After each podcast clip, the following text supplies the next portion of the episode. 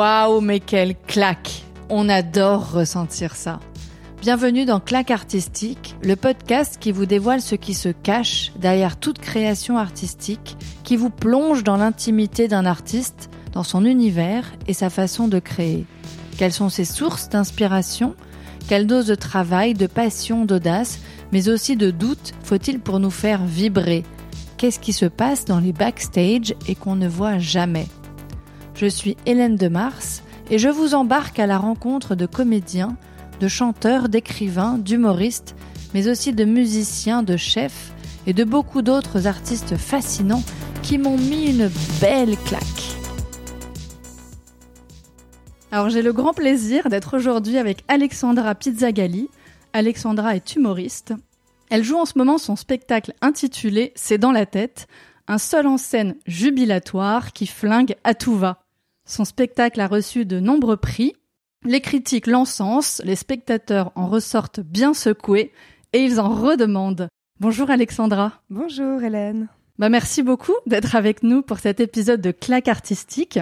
Merci à toi. Alors je voulais te le dire, mais tu m'as collé une belle claque. C'était en 2019. Tu vois là ces claques dont on se souvient. bon, avec bonheur.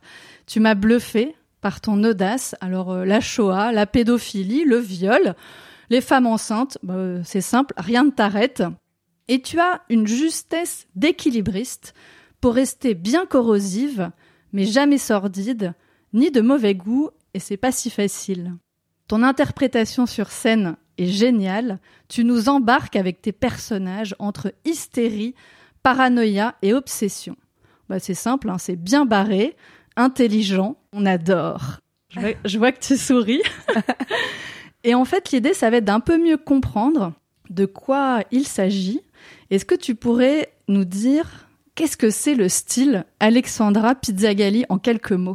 Le style Alexandra Pizzagalli, euh, je crois que c'est un humour. C'est les gens en fait qui l'ont qualifié de noir. Moi, pour moi, enfin, j'ai juste écrit moi des choses qui me faisaient qui me faisaient rire, mais je pense que c'est d'aborder des sujets euh, qui ne prêtent pas forcément à rire, de manière à ce qu'on en rit. En fait, je pense que c'est ça.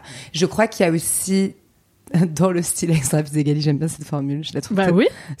mais je trouve dans ma bouche c'est très prétentieux. J'accorde de l'importance aux soins de l'écriture. Avec ce spectacle, en tout cas, je voulais vraiment amener le la folie entre guillemets sur un plateau. Donc euh, voilà, il y a un peu, c'est trois trucs on va dire écriture, Bon, noir, encore une fois, c'est pas moi qui le dis, mais bon, c'est ce qui revient souvent. Et qu'est-ce que je dis? Folie? Et la folie, ouais. Si tu devais présenter, un peu pitcher ton spectacle à quelqu'un qui euh, qui l'a pas vu. C'est l'histoire d'un donc d'un personnage, d'une jeune femme qui apparaît très très vite désaxée. On comprend quand même assez vite qu'elle a un petit tête au casque. J'aime pas cette expression, mais bon, c'est un peu ça. Et, euh, et, en fait, au fur et à mesure, euh, on va se rendre compte pourquoi en fait elle a un tel rapport à, elle, à, à, l'autre et au monde en général. Elle va te permettre d'amener beaucoup, beaucoup de sujets. C'est un prétexte. Un prétexte, je sais pas. J'ai des souvenirs très très flous moi de de, de, de l'époque où j'ai écrit le spectacle. Pourtant c'est pas si loin. J'ai pas gardé le souvenir du travail entre guillemets de l'écriture. Je sais que j'avais, comme j'avais très envie de jouer, que j'ai écrit pour jouer, même si j'aime écrire, j'ai écrit pour jouer. Donc c'était un moyen de, en fait le fait d'écrire mon spectacle, c'est parce que je voulais plus être une, enfin, je voulais pas être une comédienne qui attend, parce qu'en fait, tu peux attendre toute ta vie et rien ne se passe. Donc, j'ai décidé à un moment donné d'être une comédienne qui fait. Donc, j'ai écrit ce spectacle. Et, euh, et je crois que j'avais envie de, j'avais envie de jouer beaucoup de choses. J'avais envie, j'avais envie de, d'un, large panel d'émotions et d'une, d'une galerie de, de situations et de personnages. Et donc, du coup, ce qui se passe dans le spectacle, c'est qu'en fait, il y a plusieurs personnages dans un seul personnage. C'est que le personnage, donc, parle d'elle, euh, et par moment, elle se, donc ça c'est une adresse publique euh, frontale et directe. Et par moment, quand elle se souvient de quelque chose ou quand elle se projette dans une situation ou dans ou dans celle qu'elle sera éventuellement plus tard, là il y a des vrais moments de sketch et, euh, et du coup ça laisse place à bah voilà du coup à l'imagination et donc je peux tu peux partir où tu veux. Pour avoir un petit aperçu de ton propos, qu'est-ce que tu penses des femmes enceintes? Moi, je les adore. Et ton personnage? Mon personnage, je les déteste. Non, ouais, c'est c'est marrant parce que c'est le ce sketch-là, c'était pour moi le le moment un peu gratuit du spectacle. Bon, c'est un peu léger, on rigole, c'est le sketch a bien marché, mais du coup, j'ai eu pas mal de retours de personnes très premier degré qui n'ont pas compris que c'était de l'humour et Ouais, bah, je- très, on, très on- on en parlera de, Ouais. ce premier degré un peu compliqué à gérer ouais, pour certains. Il y avait aussi, euh, tu parlais, ça m'a fait beaucoup rire la disparition, euh, ce que t'évoquais, la disparition des pailles, vu que la tendance est d'aller vers un monde un peu plus écolo, mais toi tu le vois pas exactement de cette façon-là. Si tu peux juste euh, nous dévoiler un tout petit peu ce que c'est pour toi. Oui, non, c'est qu'en fait, j'adore les animaux. Et, et petite, je, je- ouais, j'aimais sodomiser des tortues avec des pailles à cocktail et à souffler dedans pour qu'elles gonflent. Mais maintenant, c'est interdit les pailles. Voilà. Apparemment, ça les tue les tortues de se faire enculer. Donc, Il y a des conséquences euh, qu'on n'imaginait pas en fait à Non, ce, bah à ce ouais, ouais. changement vers un peu plus d'écologie. On, on reparlera un petit peu de, de tes sujets de prédilection. On va rapidement évoquer euh, ton parcours. Avant euh, l'humour et euh, l'écriture, il y a eu des études de com. Bon, après, tu bifurques. Mm. Direction les cours Florent pendant deux ans. Ta première idée, quand tu étais au cours Florent, c'était ça, c'était de devenir comédienne. Ou il y avait, c'était quoi le plan? Ah, le plan, c'était de jouer du Racine dans des grands théâtres nationaux. Euh, je voulais jouer des, vraiment, jouer des tragédies grecques, vraiment des héroïnes grecques. Et, euh, et l'humour, c'était pas du tout, du tout le, le plan de le, le- ouais, le plan de base. Et, euh, et même à Florent, je me souviens, je ne jouais que des drames. Je voulais absolument que ça parte dans, dans les cris, dans les larmes, dans la douleur. Enfin voilà, je voulais, c'est vraiment le, le genre de scène et d'univers qui m'attirait. Et un jour, on m'a dit, mais pourquoi tu vas pas t'éclater un peu dans l'humour? Enfin, c'est bien, ça fonctionne, tu vois, mais en deuxième année, on a donc euh, donc ma deuxième et dernière année, du coup, il y avait un examen qui s'appelait contraste. En fait, on devait jouer euh, un emploi, un contre-emploi. Donc mon emploi a priori c'est le comique, mais bon, je le savais pas encore. Et, euh, et donc contre-emploi, une scène complètement différente. Et, euh, et j'avais adoré cet exercice-là parce qu'en fait, je, je, je me suis dit, mais en fait, je saurais pas choisir entre entre la comédie ou le ou le drame. Bref, donc après fin de Florent. Donc je me suis dit, bah, très bien, maintenant il suffit quoi de trouver un agent, passer des castings et puis en avant Guingamp, quoi. Non, non, en fait, ça, ça se passe pas aussi, euh, de façon aussi fluide que ça. Donc j'ai été babysitter, hôtesse d'accueil, euh, j'ai fait plein de, de, de choses euh, bah, que font les comédiens qui Ouais. ne travaillent pas, en fait. Et un jour, je me suis dit, Donc un bah, petit peu, un petit peu de galère. Ouais, de la galère, Ouais. mais enfin de la galère sans galérer, parce qu'en fait, je, je, je savais que j'avais envie d'être comédienne. C'était vraiment quelque chose que, qui me, qui tenait qui à- me tenait à cœur et Ouais. à ventre et à Aux ce que tu veux, ouais, ouais, réellement. Mais je ne faisais rien pour. Et, euh, et donc, euh, donc c'est, ouais, il s'est passé peut-être euh, cinq ans où en fait je, je dormais très mal parce que je, je gardais en tête ce que j'avais envie de faire de ma vie, mais je ne faisais rien pour. Enfin, j'avais pas la niaque comme tous mes potes qui allaient faire de la figure, des machins, des trucs. Moi, la figure, non merci, pas envie, pas envie d'être frustrée en voyant quelqu'un qui joue une scène. et moi là, dans la foule, à avoir envie d'être à sa place, Non, tu vois. de pousser la personne. Ouais, non, mais tu vois, j'avais pas envie, j'avais pas envie de me faire du mal en fait. Et il me disait ouais, mais normalement c'était la niaque, t'as envie d'être comédienne, tu vas faire de la figuration et tout. Je dis non en fait, j'ai pas envie, ça va m'abîmer. Donc euh, donc du coup, j'ai préféré faire d'autres choses qui n'avaient rien à voir avec ce métier. Et à un moment donné, j'ai eu le déclic et je me suis dit bah en fait, tu vas te tu vas te bouger. Donc pas forcément en faisant de la figure, mais tu vas créer ton projet en fait. Donc, et ouais, écrire Voilà. pour pouvoir être sur scène et t'éclater. Exactement, Ouais, c'est ça. Est-ce que au cours Florent, alors question de néophyte, on apprend l'écriture ou pas Non, vraiment? Pas du tout. À l'époque, en fait, tu pouvais. Donc, tu avais tes euh, trois fois trois heures par semaine. Et, euh, et après, si tu voulais greffer d'autres cours ou d'autres spécialités, tu pouvais. Mais non, on n'apprend pas à écrire. com- on apprend Comment pas- t'apprends à... comment t'as appris? Je crois que c'est quelque chose que j'aimais faire déjà. Je euh, j'ai le souvenir même euh, quand j'étais ado, quand j'avais, quand j'ai eu mon premier téléphone portable et que j'étais avec mon premier euh, mec en fait et qu'on s'engueulait tout le temps et que j'avais très envie à chaque fois d'être très très incisive et de lui faire comprendre exactement. Bah, Tu je- lui as envoyé quelques Ouais, je, je soignais, vra- je, soignais vraiment, mais j'ai vraiment le souvenir de Un soigner scud, mais soigné. Ouais, ouais, voilà, très très soigné. Vraiment, le placement de la virgule était très très important. Le, Bien sûr. euh, le, le- voilà, le placement de l'adjectif, de l'adjectif, tout était très important. C'était là. En fait, ouais, l'écriture était Ouais, là ouais, et sans forcément euh, apprendre une technique Non. particulière avant d'accoucher de ton spectacle. non, non. Mais je crois que je crois qu'il je crois qu'il faut pas. euh, je crois que l'apprentissage de l'écriture, ça ça ne peut pas exister. Ce serait formaté, sinon. C'est comme, je sais pas. C'est une interrogation un peu que j'ai. Alors pas par, pas par rapport à l'écriture par exemple, mais euh, par rapport au jeu, la technique. Moi, je sais que j'ai pas de technique. Tu vois, au cours Florent, j'ai adoré moi euh, ces deux années de cours, mais parce que j'ai adoré parce qu'en fait j'avais, euh, voilà, j'apprenais un texte et je le jouais sur un plateau et On voit quand même avec tes personnages sur scène. moi, je n'ai pas de technique. Non, mais c'est plus de. Alors, je pense que c'est plus de l'instinct. Je pense que j'ai un minimum d'instinct et c'est ce qui me sauve, mais je ne sais pas respirer, je ne sais pas projeter animal. ma voix. Je sais pas. Mais en tout cas, euh, mais pour moi, vraiment, je pense que l'acteur euh, parfait euh, serait celui qui aura suffisamment de technique en fait pour appuyer son jeu et pour le vectoriser entre guillemets, mais suffisamment d'instinct pour pouvoir Lâcher lâcher prise et y aller. D'accord. Et toi, l'écriture, donc l'écriture était en toi, et, euh, et après finalement tu te confrontes à la scène, et puis faut, et puis ça, ça, démarre comme ça. Ouais, c'est ça. Oui, non, l'écriture, c'est parce que je, je sais pas, je, pense que c'est un truc que j'ai toujours aimé. euh. Et donc après, voilà, donc écriture, mais écriture pour jouer. Je garde très peu de souvenirs, moi, des vraiment des, des moments d'écriture. Enfin, j'en ai quelques-uns, mais le process, tout le truc et tout. Non, moi, je me souviens des moments d'écriture où quand j'allais euh, passer des après-midi entières dans un bar à boire du blanc et à écrire comme ça, ou sinon j'allais en Bretagne en, boire du- en buvant du thé. Enfin, j'écris vraiment sous toutes les, dans tous les états, à toutes les heures. à- J'avais à tous les endroits. sur euh, comment écris-tu Bah ouais, de mille, euh, enfin à, à plein de moments différents. J'écris le matin, l'après-midi, le soir, la nuit. J'ai écrit ivre, j'ai écrit sobre, euh, j'ai écrit en Bretagne, j'ai écrit à Paris, j'ai écrit dehors, j'ai écrit à l'intérieur. Enfin tu vois, j'écris dans mon lit, j'écris par terre. Enfin tu vois, et- Ok. Avant de parler un petit peu plus de ton processus de création, ben, j'avais envie de mieux te connaître Mhm. pour essayer de savoir donc qui est derrière ben, ces personnages qui désinguent un peu tout. Et pour cela, j'ai fait appel à Nostradaniel, qui est mon astrologue chéri. ah ah. Alors, est-ce que l'astrologie te titille un petit peu? Oh oui, Oh oui, d'accord. donc, tu regardes un peu ton horoscope? Oui, je, me- je me tire les cartes, j'ai un pendule. Ok. Tu veux que j'aille les chercher? Non. Alors, Nostradaniel a planché sur ton thème astral. Alors, je, je précise juste que je lui ai donné que tes infos euh, de naissance, Mhm. rien sur toi ni sur ton métier, car elle ne veut pas être influencée. Tout ça est très sérieux. Ok. Pour info, alors peut-être pour toi, pour rappel, le thème astral représente le ciel de ta naissance. Il renseigne sur tes tendances fondamentales et ta façon innée d'appréhender le monde. J'adore.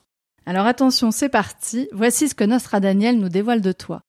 Alexandra est née le 11 janvier 1988 à Paris à 13h27. Elle est Capricorne, ascendant Taureau.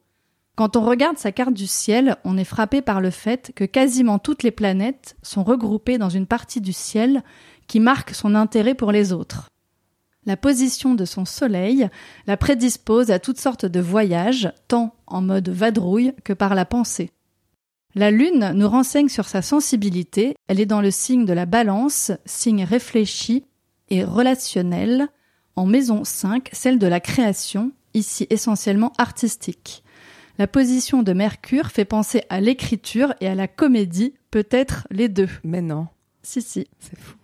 Vénus, la planète de l'amour, est située en Verseau. C'est une position paradoxale pour Vénus qui induit un besoin d'obtenir l'adhésion du groupe alors qu'Alexandra est totalement indépendante. Elle aime d'une manière originale, à la fois possessive et distante. C'est intéressant. Mars, qui représente la force d'emprise sur le monde, est dans le signe du Sagittaire. Ses relations ne sont jamais de tout repos. Elles peuvent être sportives, mais la rendent aussi capable de grandes et généreuses idées. Uranus et Saturne enrichissent son intelligence avec de grandes qualités de psychologie, avec peut-être un intérêt pour l'astrologie. Comme quoi, elle l'avait vu. C'est incroyable. En conclusion, Nostradaniel pense qu'Alexandra possède des qualités d'intelligence qui lui ouvrent un champ d'observation du monde qui l'enrichira. Partagée entre son univers personnel et le collectif, elle sera capable de faire une synthèse. Donc voilà ce qu'elle nous dévoile. J'adore. Non mais c'est quand même très rigolo. Il y a plein de choses que c'est très rigolo.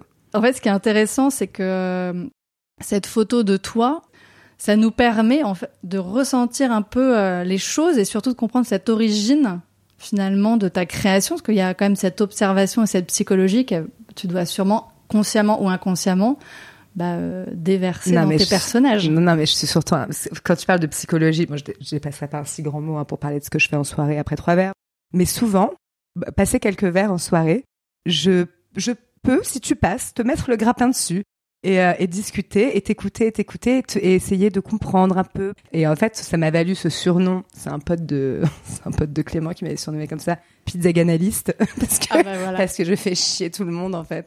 Mais, euh, peut-être que, en fait, déjà, ça t'intéresse et que ça Ouais, doit, ouais. en fait, et on en parlera, nourrir pas mal de choses Ouais, dans ta création.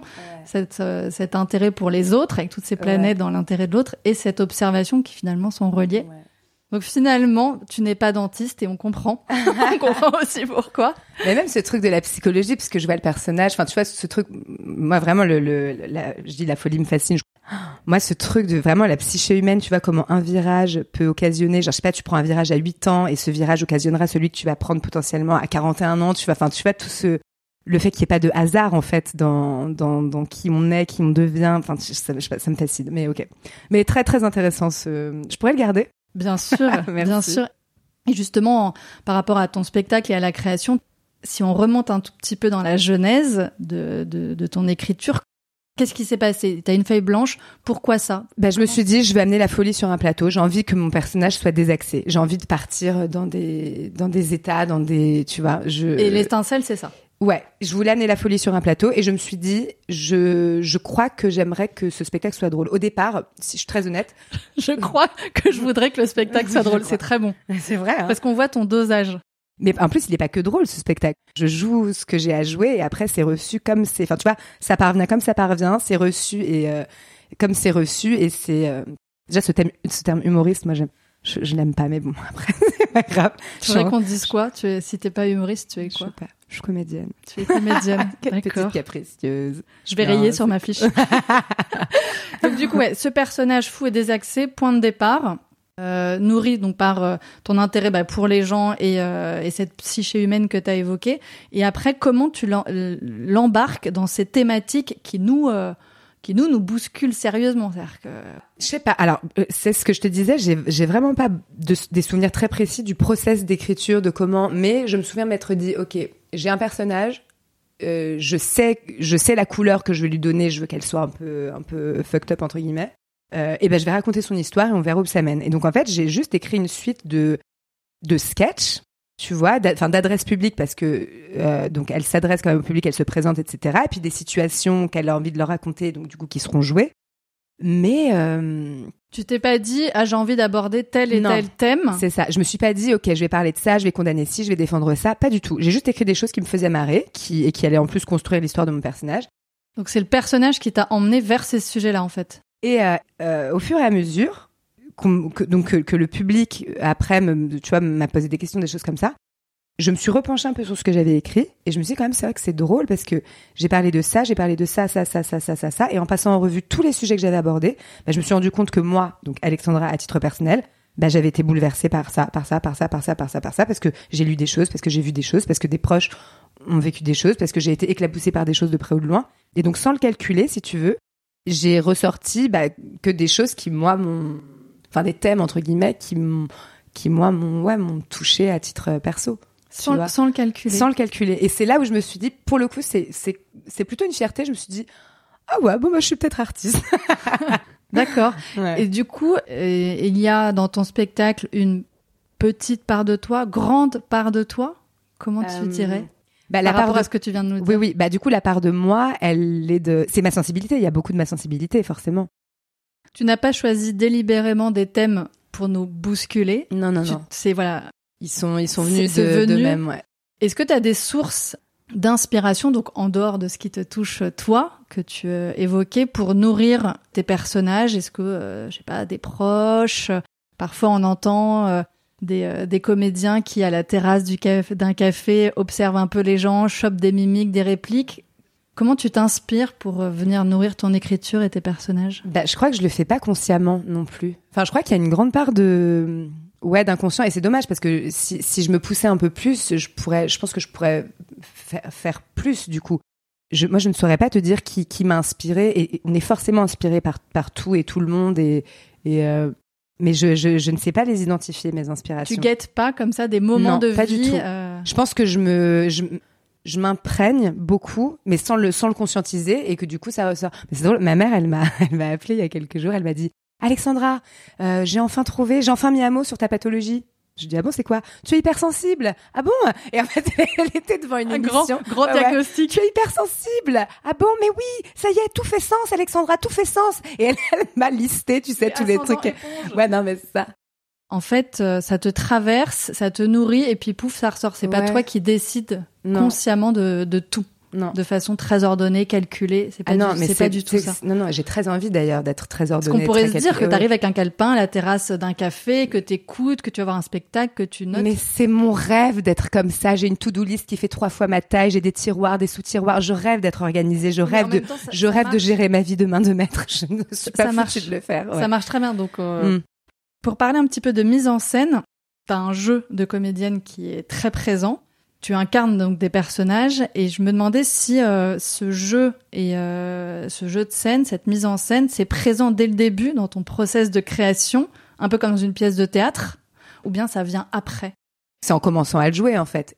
Je trouve encore des choses aujourd'hui. Tu vois, euh, il suffit. je sais à pas, inventer ou à mettre en Ouais, place. des, la- la- parfois t'as des, des choses se passent et t'as des déclics et là mon jeu il continue de prendre de, de prendre de l'ampleur et c'est trop bien, tu vois. Il suffit que moi je sais que par exemple mes meilleures scènes, mes meilleures scènes je, les- je les ai toujours faites en gueule de bois. J'adore jouer en gueule de bois parce qu'en fait t'es dans un état de non mais tu sais de, c'est vrai, t'es t'es t'es, euh, à fleur de peau. Et, euh, et tout peut se passer et c'est des moments où enfin en tout cas où je redécouvre le texte où où tout peut se passer, où tout se, tu vois, tu casses tout, pour, et, et puis tout sort comme ça vient, et tu trouves des choses, c'est, c'est, c'est trop bien de jouer dans cet état-là. Ça t'arrive souvent? Hum, ça m'arrive. Donc t'es pas assez, si je puis dire, en gueule de bois pour ni oublier le texte, donc foirer, ni pour Ouais. finalement avoir fait un truc canon, avoir eu une idée sur scène et l'oublier. Ah oui, non, c'est, la, la gueule de bois, c'est la descente d'alcool. Il faut pas jouer en montée. Montée, j'oublie mon texte. J'ai déjà essayé une fois, mais pas, pas pour le spectacle. C'était un petit plateau cool avec des copains, on buvait des bières et tout. Impossible de me souvenir de Donc mon le texte. texte est là et t'arrives en plus à Ouais, choper des trucs pour, euh, Oui, oui, oui. pour les prochaines Parce qu'en fait, l'alcool se, se dissipe et t'es juste sur une, tu vois, une sorte de, de, c'est même plus de l'ivresse, en fait, tu vois, sur une sorte de fil un peu flottant. de douce et... euphorie. Ouais, exactement. Mais quand même un peu à fleur de peau, un peu fatigué. On voit, peu. on voit bien, je pense. Euh, Est-ce que tu fais appel à des regards extérieurs, justement, pour mettre les choses en place, euh, pour cette un peu cette mise en scène, avoir un retour aussi sur euh, ta façon de euh, faire naître tes personnages? Je l'ai fait une fois. Alors, donc moi, j'ai, j'ai- enfin, j'ai travaillé vraiment toute seule, soit à l'écriture et, euh, et, et à la mise en scène du spectacle.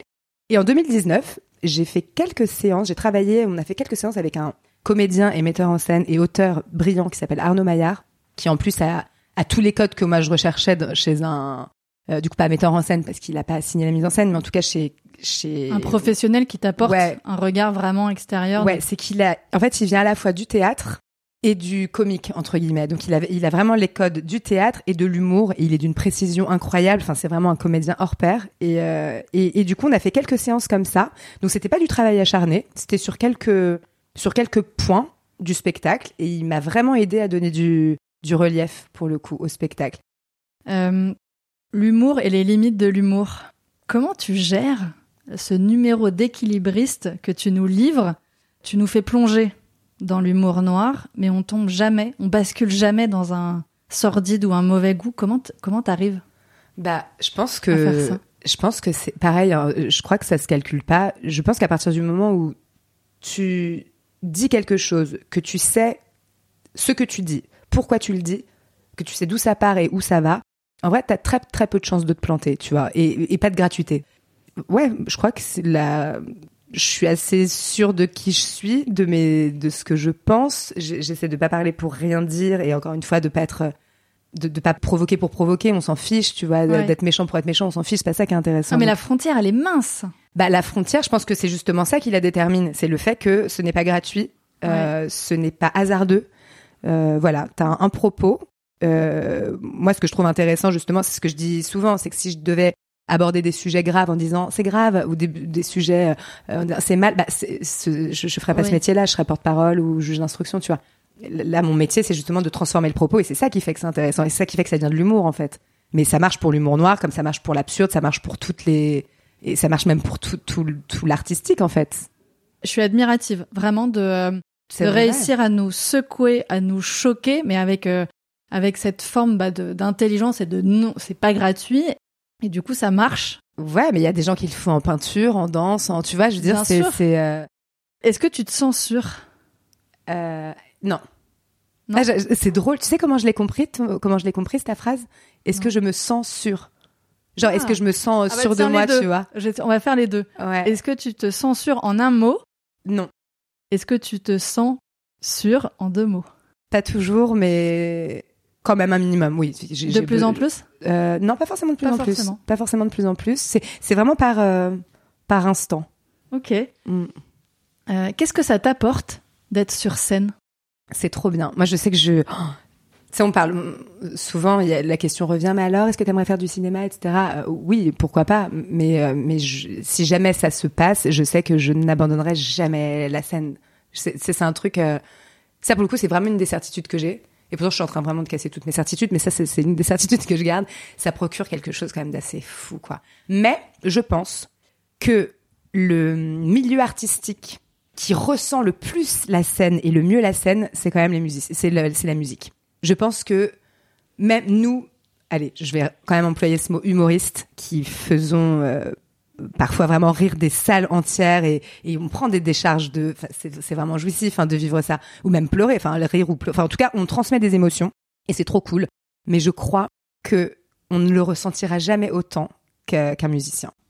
Je pense. Ouais je, vois je et je crois que dans une autre vie j'étais pianiste. Je sais pas je le sens je le sens et j'ai euh, et j'espère le redevenir dans une prochaine dans une prochaine vie. Ce qui te fait kiffer c'est euh, c'est susciter toutes ces émotions?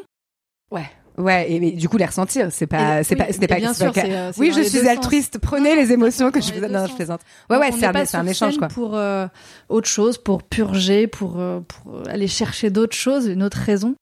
Me concernant. Toi, bien sûr. Ouais, c'est vraiment le réussir à faire parvenir des émotions et du coup et, en bah, recevoir. Et, du coup en recevoir et après c'est du, c'est un, c'est un échange, c'est un ping pong entre guillemets, c'est trop trop bien. Tu, tu l'évoquais là, toutes ces émotions que tu euh, que tu nous fais ressentir. on se sent aussi pas mal interpellé. Est-ce que tu euh, est-ce que tu cherches sciemment à nous interpeller, à nous faire réfléchir ou à nous faire rire? Il y a un petit arbitrage entre ces émotions où bah voilà, tu livres ton spectacle et euh, bah, il y a un peu des deux. Ce serait, ce serait. T'es contente un peu d'aller nous faire réfléchir à certains trucs. Ce serait un peu hypocrite de ma part que de te dire, écoutez, et pourtant c'est, je crois que c'est, c'est la, c'est un peu la démarche qu'on devrait tous avoir. Enfin, on parle beaucoup. le stand-up, qui est encore différent, tu vois, de de ce que je fais. La règle, c'est vraiment le rire. C'est-à-dire que si les gens la punchline. Oui, la punchline. Et si les gens ne rient pas, tu ressors de ton plateau en te disant que t'es nul. C'est, c'est, ça peut être très très douloureux. Hein. Enfin, moi vraiment, je suis ressortie de plusieurs comédie clubs en boitant parfois, bah parce que parce que les gens sont pas forcément n'ont pas forcément envie de rire à ce que tu fais, tu vois. Et c'est pour ça que c'est ce que je préfère dans le fait de jouer le spectacle dans son intégralité, c'est qu'en fait c'est une bah, c'est un du coup une euh, une pièce de théâtre en fait où il peut se passer plein de choses, où les gens peuvent rire, ils peuvent ne pas rire, ils peuvent pleurer, ils peuvent ne pas pleurer. Enfin, tu vois, ils font ce qu'ils veulent. Après, vu que c'est un spectacle quand même à la base d'humour, même s'il n'y a pas que ça, évidemment, j'attends quand même un, minimum de rire. Mais il, m'est déjà arrivé de jouer le spectacle où sur l'heure entière, j'ai eu très peu de rire, et c'est pas pour autant que je l'ai mal vécu. Parce que, que les gens l'ont mal que les gens l'aient mal vécu, ouais, ouais. Où, tu vois, où je sens quand même que les gens sont là, qui sont, c'est peut-être un public qui est plus à l'écoute, ou et à contrario, une fois, je me souviens, une fois où je l'ai très très mal vécu, où les gens bon, ne réagissaient quasiment pas, je sors de là, je fonds en larmes. Et une... Tu fonds en larmes? Ouais, ouais, ouais, ouais, vraiment. Et en fait, une femme passe derrière le rideau. Elle, elle, elle sait pas que je pleure. Hein. Elle monte sur la scène, elle, elle me serre dans ses bras, elle me dit Oh, oh merci Et je lui dis Ah bon, mais. Euh... Et euh, elle me dit Oui. Même jour, donc après, je sors du théâtre et il y avait une fille, une amie d'enfance en fait, que j'avais pas vue depuis hyper longtemps, et je sors de là et je me suis dit putain elle a dû me trouver nulle et donc je m'excuse. Tu vois, premier truc que je fais, je dis là, je suis non, comme avant qu'elle ouvre la bouche. Ouais, je, dis je suis désolée et tout. Euh, elle me dit mais attends tu rigoles, c'était super. Je dis bah non t'as bien vu personne n'arrive. Et en fait elle m'a dit mais elle m'a dit mais t'étais beaucoup trop touchante pour qu'on rigole. Je dis ah d'accord en fait. Bah oui en fait il y a du jeu, il y a un personnage, il y a une histoire. Enfin tu vois il y a c'est pas que des, des c'est pas que des punchlines en fait. Il y a, y a autre chose. donc euh, donc. Et alors que toi t'étais au bout. Ah ouais, et moi j'étais, mais parce que je me suis laissée happer par ce milieu de l'humour, par ce truc-là, et ce qui est cool, tu vois. Moi, je sais que le, bon là, je te parlais des scènes stand-up, moi ça m'a beaucoup appris, mais euh, mais je me suis aussi abîmée pour d'autres raisons. Je, j'ai un peu cédé à ce truc-là de, euh, il faut que les gens rient, et si les gens ne rient pas, c'est que je suis nulle. Enfin, tu vois, faut se foutre euh, la paix aussi et remettre un peu l'église au milieu du village par moment. Et à la base, moi, je connaissais pas le milieu du moi. Quand j'écris le spectacle, j'écrivais ma pièce de théâtre, tu vois. C'est après, une fois qu'il a été écrit, on m'a dit, ah, bah, si c'est drôle, tu peux aller, tu vois. T'as pas été influencé par euh, justement des grands humoristes, j'imagine? Bah si, je, j'ai, j'ai- Si. je l'ai forcément été, mais je- mais c'est pas conscient. Moi, les seuls humoristes que je connaissais, c'était bah, ceux de mon adolescence, tu vois. Donc t'avais Jamel, Gad Elmaleh, Florence Foresti. Après, oui, ceux de l'époque plus de quand j'étais petite, donc l'époque de mes parents. Donc je me souviens de oui des sketchs de Palma de la Roque, de Muriel Robin. Ouais, ouais. Euh, des proches, non, des proches, je l'ai découvert quand même plus tard. Tu préfères écrire ou jouer? Je préfère, non, je préfère jouer. Oui. Mais en ce moment, je, j'écris des poèmes et je prends un plaisir incroyable. Mais tu vois, ça n'a pas vocation à être joué. Donc, Ouais, tu sais. Alors, pff, oui, après, pareil, ouais, tu sais pas. Vrai, on sait pas. en rime? Euh, ouais, en alexandrin. Ouais, enfin, il y a beaucoup d'alexandrins, mais, Très euh, chic. mais pas que. Ouais, j'aime En bien. Alexandrin. Ça me plaît. Moi aussi, j'adore. Comment tu es avant de monter sur scène? Ça dépend. Parfois, je suis stressée, parfois, je suis détendue.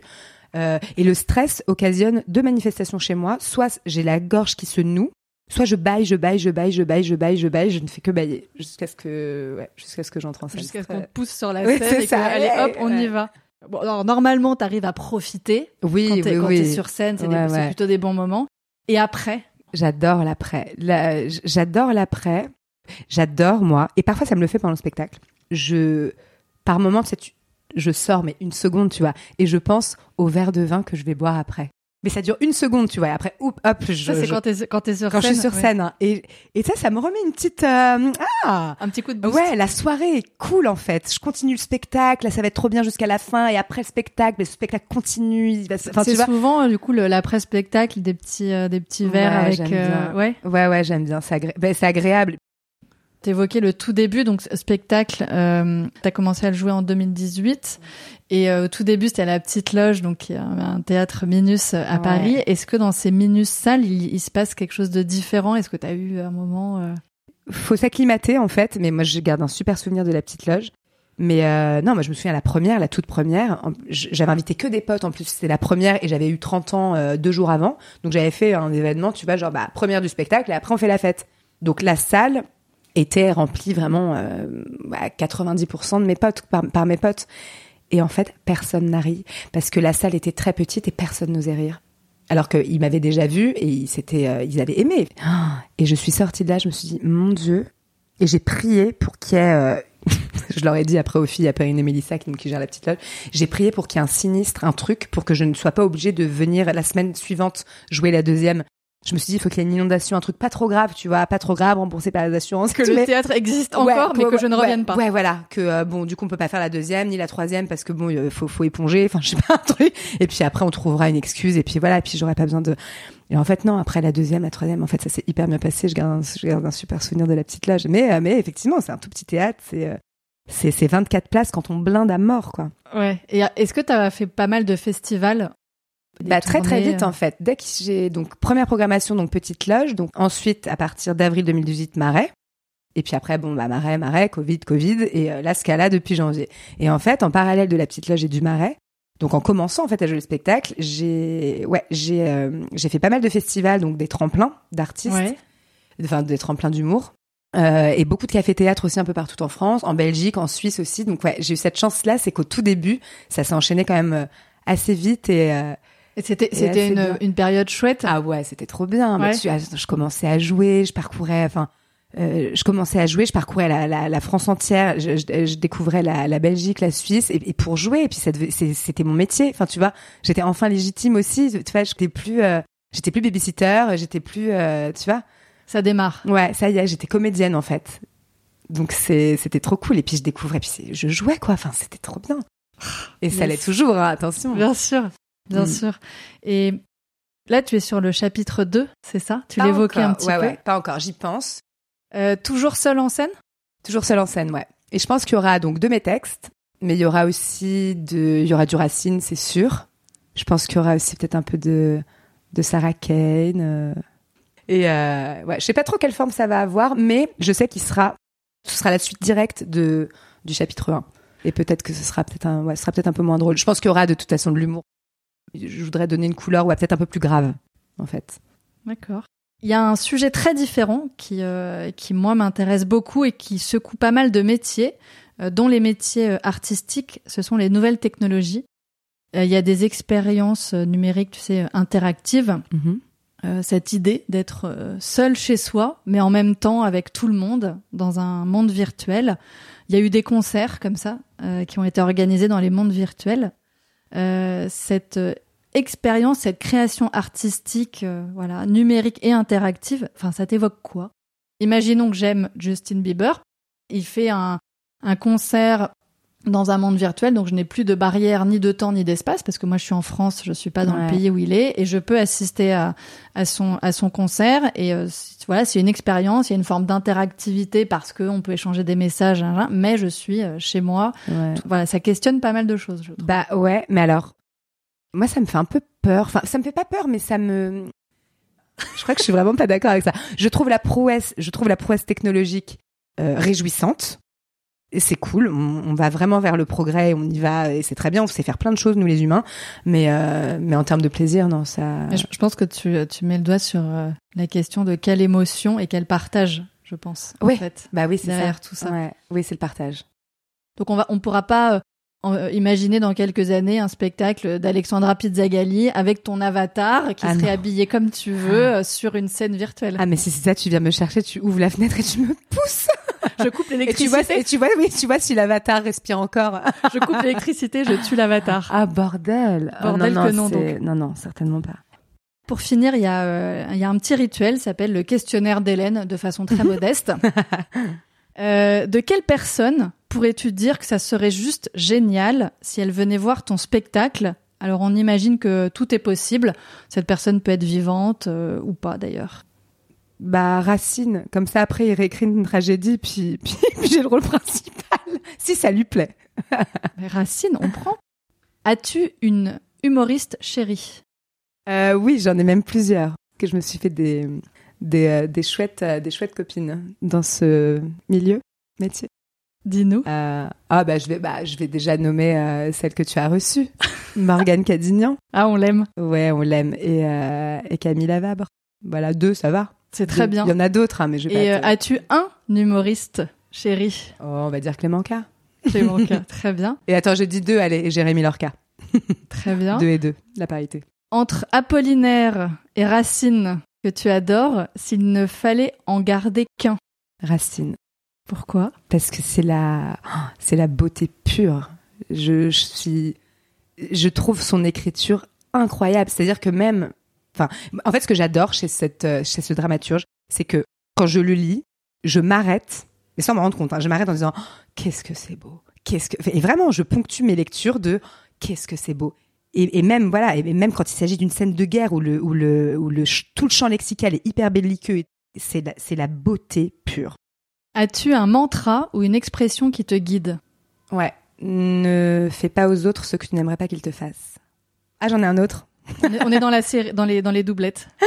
Oui, c'est vrai. Je fais tout par deux. Donc, euh, ne fais pas aux autres ce que tu n'aimerais pas qu'ils te fassent, et euh, au plus proche on est de soi, au mieux on vit. Dans l'idée de pas se mentir à soi-même? Exactement. Ne pas s'inventer, euh, ne pas s'inventer qui on est en fait. Très bien. Qu'est-ce que tu apprécies le plus chez tes amis? Leur sens de l'humour et, et leur côté ils me touchent, mes amis, ils sont touchants pour mille, enfin, chacun à sa manière pour différentes raisons, tu vois, mais ils sont, ils sont intéressants et touchants, mes amis. Ah, c'est joli, j'aime bien. euh, quelle est ta plus grande émotion quand tu es sur, quand tu as été sur scène? Bah c'est les mais même en tant que spectatrice moi le moment des, des applaudissements alors j'ai très très j'ai beaucoup de mal à les prendre moi. Et d'ailleurs on me dit mais reste reste laisse-toi applaudir laisse-toi enfin laisse les gens te remercier oui ça nous fait plaisir de remercier oui, voilà. artistes. Ouais ouais c'est ce que c'est ce qu'on me dit. Donc du coup je mais moi et, pourtant j'adore j'aime qu'on m'applaudisse tu vois mais j'ai je me sens un peu prétentieuse à rester trop longtemps. Je sais que j'ai tort de penser comme ça mais en tout cas c'est un peu le l'idée que que j'ai je trouve ça très très bouleversant, mais même quand je suis de l'autre côté, c'est-à-dire qu'en tant que spectatrice, je, moi je pleure très très souvent euh, au moment des au moment des saluts, parce que là tu vois l'artiste qui n'est plus dans son personnage et juste bah, qui prend, euh, tu vois qui ah, qui reçoit, qui reçoit ouais. Et il y a un truc euh, assez bouleversant, je trouve. Ok. As-tu en tête une belle claque artistique de celle qui te fait te dire mais waouh putain alors procurée par un artiste, quel que soit son métier, bah oui, bah, comme je dis, bon, j'ai lu Racine, Chopin, évidemment, les, toutes, les, enfin, les, les, nocturnes de Chopin que je trouve incroyables. Et je suis allée bah, je, donc à l'atelier des Lumières. Et la première fois donc que j'ai mis les pieds dans cet endroit, c'était pour l'exposition Van Gogh. Mais comment j'ai été bah, ouais, vraiment bouleversée, mais à, à, à tel point que j'étais, on était avec Clément et à un moment donné, je lui ai dit écoute, chacun va faire son expo de son côté, parce que j'étais en larmes. Il me dit mais ça va, ça va, c'est bon.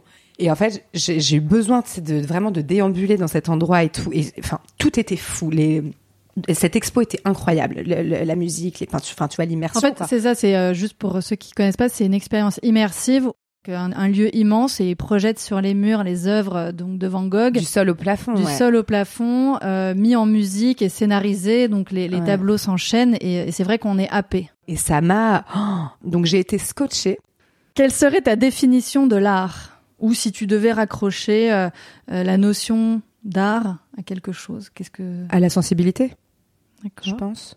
Et enfin le super pouvoir que tu aimerais avoir? Sur le temps je voudrais pouvoir euh, manier le temps. Je voudrais pouvoir le figer.